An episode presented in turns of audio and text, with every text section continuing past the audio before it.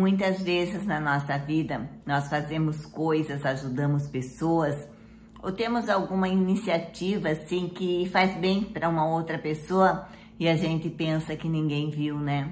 Mas o Senhor, ele sempre é testemunha de suas ações. Amém? Hoje o nosso devocional é sobre isso.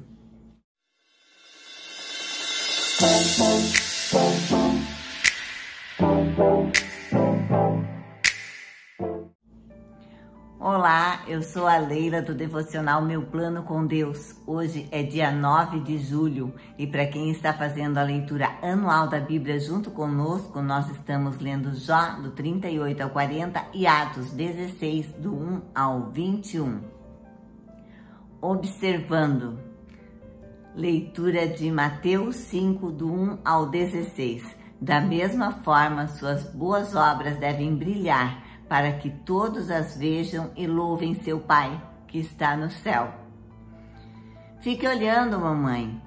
A qualquer momento, tais palavras percurtem pela casa quando nossos filhos buscam nos entreter ou tentam uma nova habilidade. Dividir momentos de realização com quem acredita em nós e se dispõe a incentivar nosso próximo esforço é algo lindo. Recentemente, quando meu marido e eu estávamos passando por uma prova de fé na vida ministerial, eu percebi que Deus estava me chamando para que agisse de forma que eu pudesse dizer aos meus filhos: fiquem olhando, filhos.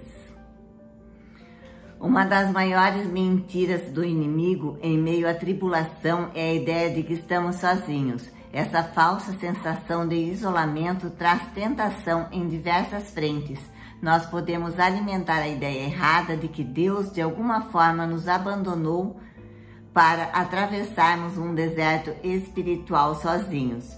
Também podemos acreditar equivocadamente que somos a única pessoa que já enfrentou tal situação. Finalmente, o inimigo pode nos deixar tão retraídas que esquecemos como as nossas ações afetam as pessoas que nos rodeiam.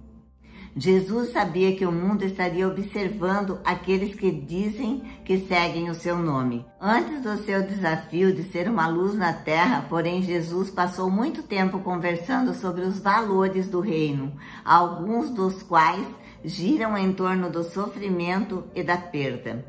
Quando enfrentamos dificuldades na vida, até mesmo momentos de injustiça, devemos saber que Deus e uma grande multidão de testemunhas estão nos observando. Nós nos lembramos dessa verdade não porque tememos o fracasso, mas porque ela nos encoraja a prosseguirmos. No poder do Espírito Santo, Jesus, ele nos capacita e permite que vivamos de maneira digna na cruz. Seguir e praticar a verdade de Jesus exige que sempre confiemos na justiça de Deus. O Senhor, ele fala que nós somos a luz do mundo. Então, aonde quer que nós formos, nós devemos expulsar a escuridão e a maldade e assim levar a bondade e a luz de Deus.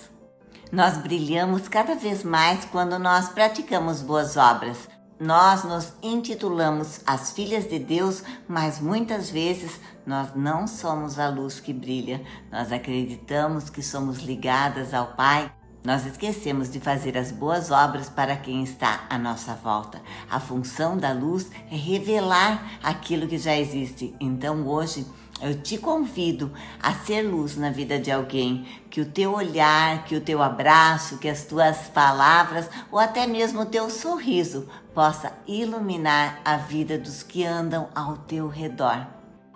Pai querido, nós entregamos, Senhor, a nossa vida em tuas mãos, para que o Senhor dirija os nossos passos e, Senhor, nos direciona, Deus, a ser luz na vida das pessoas. Amém? Um beijo no coração de todas e até o próximo vídeo.